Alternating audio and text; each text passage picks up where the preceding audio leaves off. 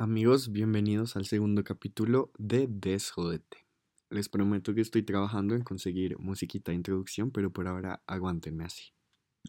Antes de empezar con este capítulo quería darles las gracias porque realmente jamás me imaginé todo el amor que iba a recibir este proyecto. Me hace increíblemente feliz leer sus mensajes y saber que pues los hizo pensar un poquito el anterior capítulo y que están conmigo en esto. Realmente no me imaginaba que fuera a ser así de bien recibido y estoy muy emocionado por seguir con esto. Este segundo capítulo, como seguramente ya vieron, se llama Cómo ser sí a todo y no odiarme en el intento. Y antes de empezar tengo que hacer como una pequeña como advertencia o aclaración.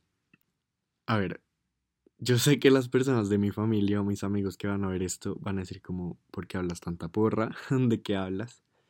Lo que voy a hablar es una cosa que está en proceso, que está en desarrollo, que es algo que estoy construyendo, algo que estoy aprendiendo para mí.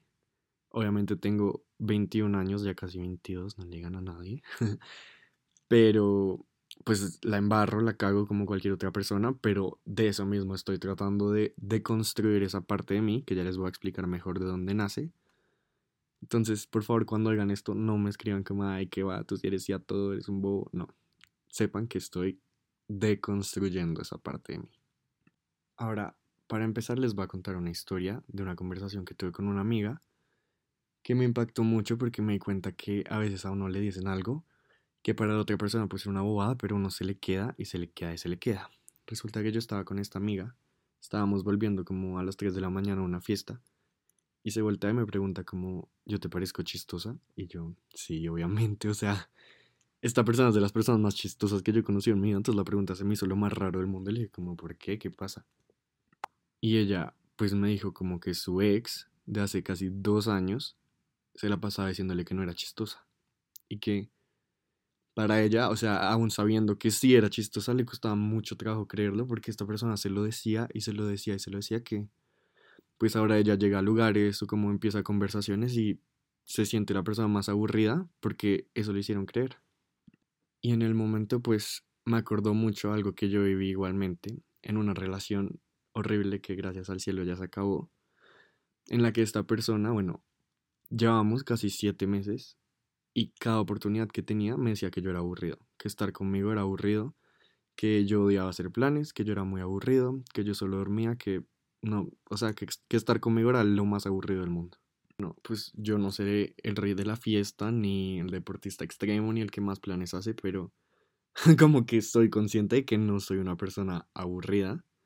Pero esta persona que me importaba tanto, con la que ya llevaba casi seis meses de relación, me lo metió en la cabeza y yo les juro que no era capaz de imaginarme otra cosa. O sea, yo me sentía la persona más aburrida del mundo. Yo me sentía que estar conmigo era tan harto para los demás que yo decía, ¿por qué tengo amigos? Literal. Y entonces en respuesta a esto, y muy lamentablemente que haya salido de ahí, me volví sí a todo. Cosa que me decían, yo decía que sí, cosa que me invitaban, sí, plan, sí, tomar, sí, todo sí. Y ustedes dirán en este mundo en el que el sí está tan idealizado, ¿cuál es el problema con ser sí a todo? O sea, estaba viviendo experiencias y viviendo mi vida, yo lo, yo no sé. Sí hay un problema. Este sí a todo no me llenaba, no es quien soy yo me hacía, o sea, se acababa el momento que era el sí a todo y lo siguiente era yo triste o arrepentido o ni siquiera entendía por qué estaba haciendo las cosas que estaba haciendo. Pero me puse a pensar y tampoco quisiera dejar de ser sí a todo, como que siento que quiero vivir las cosas, vivirlas al máximo, pero se me dificulta mucho porque este sí a todo nació de un lugar tan feo, ser sí a todo y no odiarme en el intento. Entonces me tomé la tarea de identificar tres tipos de sí a todo para mostrarles cuál quiero ser y cuál ya no quiero ser. El primer sí a todo que yo creo que nace, nace desde la inseguridad, que es el que pues es más que evidente que nació en mí ser sí a todo desde ser una persona insegura.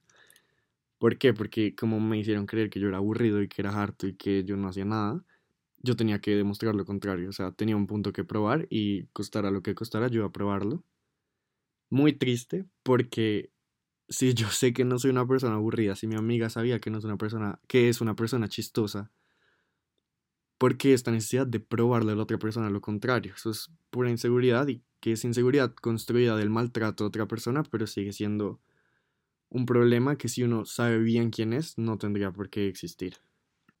Entonces, este primer sí a todo, que yo creo que es el que más me persigue, ya no, ya casi no, realmente este sí lo he venido trabajando, el siguiente es un poco más la situación actual en la que me encuentro, pero ese sí a todo nace de un no autoconocimiento que realmente no tiene valor alguno, o sea, de qué me de qué gano diciendo sí, sí estoy diciendo sí para probarle algo a alguien al que no le importó y que no me importa, o sea, esos recuerdos que estoy creando los estoy creando como desde el remordimiento, no, remordimiento no, desde el resentimiento y las ganas de demostrar algo y eso pues, no tiene ningún valor porque estoy demostrando algo que no soy, o sea, ese sí que dije tal vez un día que me sentía el más chévere y quería ser el menos aburrido y a la mañana siguiente dije como qué carajos acabo de hacer, no me dio nada a mí, no le demostró nada a la otra persona y simplemente me hizo sentir aún más inseguro de quién era.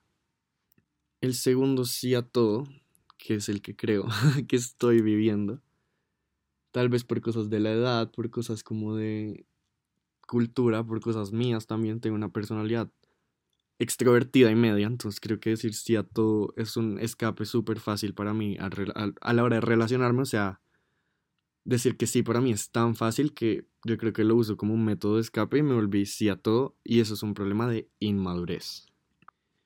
¿Por qué digo que inmadurez? Porque otra vez, y como le dije en el primer capítulo, compararme me va a acabar y este problema viene compararme a los otros, entonces si yo veo que yo no sé, Juanito salió a 15 fiestas, yo necesito salir a 15 fiestas, ¿cómo es posible que Juanito sus 20 esté saliendo a 15 fiestas y yo no?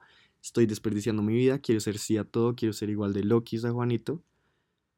Y, o sea, de pronto a mí no me gusta salir a 15 fiestas, no me gusta ese ambiente todo el tiempo, esa vida que ya Juanito lo llenará, pero a mí no me llena. Pero por compararme, entonces me volví a todo porque no quiero ser el que se queda atrás o el que no está aprovechando la vida, porque establecí que los estándares de aprovechar la vida los saqué de una persona diferente a mí. Y eso está mal. ¿Por qué? Porque lo que llena a Juanito no necesariamente me va a llenar a mí. Los recuerdos que llenas, los recuerdos que crea esa persona, los llenan a él, pero en mi vida pueden ser demasiado irrelevantes y tengo que ponerme a pensar diciendo que sí, ¿a qué le estoy diciendo que no? Si yo llevo un estilo de vida que no tiene nada que ver conmigo, digamos, yo no sé, hay gente que le encanta tener como encuentros casuales, como, yo no sé, descargar aplicaciones e irse a meter con gente y bueno, eso los llena a ellos, los hace felices, a mí no. Y uno dice, pucha, tengo 21, como así que no he estado con la cantidad de personas que ha estado esa persona. Y luego va a estar ahí con alguien y no me llena, no, no, no me hace creer nada, no me produce nada. Y digo, dije que sí a esto para una felicidad que no tiene nada que ver conmigo, que no me llena, no nada. O sea, este sí me trajo más nos que cualquier otra cosa. O sea, otro ejemplo menos escalado, digamos, pintarse las uñas. Yo lo hice porque yo dije, no, pues sí, a todo, como no me voy a pintar las uñas, lo máximo me las pinto. Duré una semana con las uñas pintadas, no me las quería quitar porque yo me decía, no, pues voy a hacer a todo, quiero ser un man así, súper alterno, el más cool. Oigan, me sentía el más raro con las uñas pintadas. No me gustaba para nada. Cada vez que daba mi tarjeta de la universidad, me acuerdo que yo me tapaba la uña del dedo gordo porque me decía, como, no, esto no soy yo. Y que va, porque seguramente alguien lo llenará a tener sus uñas pintadas y estar feliz con sus uñas pintadas. A mí no me aportaba nada. O sea, lo estaba haciendo por compararme, porque quería ser el más cool y quería demostrar que yo soy a todo y soy súper diferente. No me aportaba absolutamente nada, era pura inmadurez. Entonces me pongo a pensar qué estoy ganando con estos sí a todos. Sí a todos que poco a poco se van volviendo menos sís, pero los sís que aún sobreviven son cada vez más valiosos y cada vez más importantes en mi vida. Porque estos sí a todos que vienen desde la inseguridad y desde la inmadurez, pues yo no soy esa persona. O sea, me siento a pensar que estoy ganando con ser sí a todo si esas experiencias no, no van con quien soy, no me dan nada, las hago para compararme. Ay, sí, ¿cómo dirían las mamás? Si tu amigo se bota un puente, tú también te botas. Güey, pucha, no. o sea, claro, ser sí a todo es lo máximo y decir que yo soy el man que hace todos los planes y soy un Loki, no. Lo máximo hasta el punto en que esa actitud me deja, primero me deja triste porque me hace sentir como que no le estoy dando valor a quien soy y segundo me deja con, como no me aporta, o sea, no me está construyendo de ninguna manera, no me está dando a mi identidad, no, son recuerdos que a veces hasta uno quisiera no haberlos hecho. Y el tercer tipo de sí a todo, que es el que quiero llegar a ser, es el sí a todo que nace desde la oportunidad, desde la oportunidad de ver que sigo que sí esta experiencia, sigo que sí hacer esto es una oportunidad para que yo crezca, para que yo disfrute, para que yo me distraiga, me desconecte de una forma que sigue siendo acorde a la persona con quien soy. ¿Me entienden? O sea, no estoy diciendo que sí a todo, porque no, me muero y si no digo que sí en esto, desperdicie mi vida y bote todos mis años. No, estoy diciendo que sí a todo porque en esto algo que en verdad me va a dar. No lo estoy haciendo solo por decir que sí y por miedo a perderme, yo no sé, algo. No, lo estoy haciendo porque tengo claro que con la persona que soy y la persona que estoy conociendo, porque realmente pues todavía no sé completamente quién soy, este sí a todo me va a aportar. Este sí, a lo que le estoy diciendo que sí, va a ser más valioso que a lo que le estoy diciendo que no. Con este sí estoy ganando. Entonces, si no es a todo, sí a qué, sí a todo lo que me haga feliz. Y aquí es donde me enredé escribiendo el guion para este podcast, que además lo estoy leyendo como a todo miércoles. Pero entonces, ¿cómo sé? Entonces, ¿a qué le digo que sí? Yo, digamos, es una experiencia nueva. Yo, ¿cómo voy a saber si me va a aportar? Es algo que no he vivido. Yo no tengo ni idea si esto se va a convertir en mi cosa favorita o si va a ser el mejor recuerdo de mi vida. ¿Cómo sé a qué le voy a decir que sí? Si ahora va a ser un poco más crítico de esa actitud, sí a todo. Y no tengo una respuesta, ¿saben? La verdad lo he venido pensando muchas semanas y no, no tengo ni idea. Yo no sé cómo ser sí a todo con más cuidado. Sea qué cosas le quiero decir que no, porque amigos, el universo no le puede dar a uno la misma lección 40 veces. Ya, si uno sabe que no, es no y tiene que ser capaz de decir que no. Que obviamente decir que sí es mucho más fácil, pero parte de superar esta inseguridad y esta inmadurez es saber que no es una, es una respuesta completamente válida, es una respuesta necesaria y es una respuesta justa con uno mismo cuando uno ya sabe que ese sí no le va a aportar absolutamente nada. Entonces, se vuelve una tarea que personalmente se los digo, para mí es supremamente difícil, o sea, como lo dije al principio del podcast, yo creo que mi mamá va a ver esto y me va a decir como, bueno, y Cartagena, que realmente distinguir por qué estoy diciendo que sí, o sea, desde dónde estoy diciendo que sí. Lo estoy haciendo por inseguridad, porque tengo que demostrar que, bueno, yo soy lo máximo y tengo que mostrarle a todos que yo soy un loco y, bueno, todos quieren mi vida. Lo estoy haciendo desde la inmadurez, porque quiero la vida de otro, porque pienso que no, pues, o sea, tengo 20 años, voy a ser el más loco. ¿Desde dónde están haciendo este sí?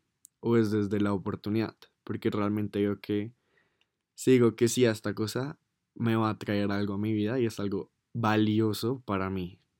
Es una tarea muy difícil, realmente. Pues otra vez esto se vuelve un autopodcast porque ya me siento hablándome a mí mismo otra vez, pero uno en serio tiene que intentarlo.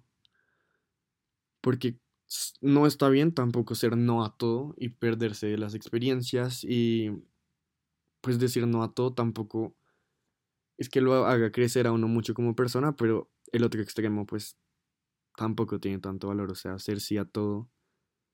Realmente uno tiene que ser muy crítico de saber qué le está aportando y qué no. Les pregunté en las historias como, díganme un momento en el que se hayan arrepentido de ser sí a todo. Y me llegaron unas respuestas tan fuertes que yo dije, no las compartí obviamente por respeto, pero yo dije, no, o sea, esta mentalidad de you only live once, de solo se vive una vez, no, esa frasecita de el que tenga miedo a morir, que no nazca, no. A veces en verdad, y esto es, mamá, espero que estés orgullosa de que voy a decir esto.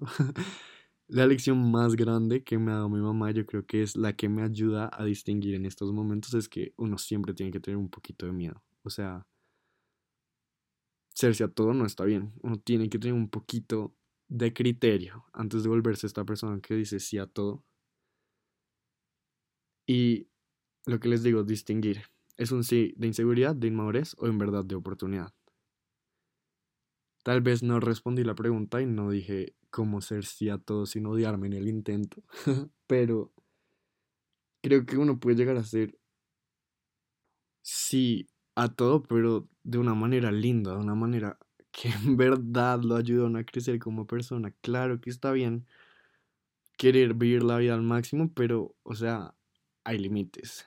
Y uno tiene que acordarse que la vida que está viviendo al máximo es la de uno. Todos esos sí que uno dice, sea una boda como pintarse las uñas, o sea, una boda como salir todos los días, todos esos sí tienen una consecuencia, puede ser positiva, puede ser negativa en la vida de uno. Entonces uno tiene que ser un poquito más amoroso con uno mismo y saber a qué le está diciendo que sí. Y otra vez les digo, diciendo que sí, a qué le estoy diciendo que no. Uno tiene que ser un poquito más... uno tiene que valorarse más. Porque ser sí a todo porque sí, pues realmente no, no trae la felicidad que quien se inventó esa frase quiso hacernos creer. Y ya no siendo más, porque realmente siento que ya estoy empezando a repetirme. Gracias otra vez por quedarse hasta el final, por escuchar este capítulo. Se vienen cositas. La próxima semana vamos a tener los primeros invitados de este podcast. Poco a poco se irán enterando quiénes son. Me encanta leerlos, me encanta saber qué piensan, me encanta que me cuenten sus experiencias con los temas que hablo. Entonces, pues ya saben, mis dientes están abiertos. No tengo tanto tiempo para contestarle a todos, pero sepan que los leo y valoro muchísimo los mensajes que me llegan. Desjódanse. Sean a todos, pero que ese sea todo no los joda.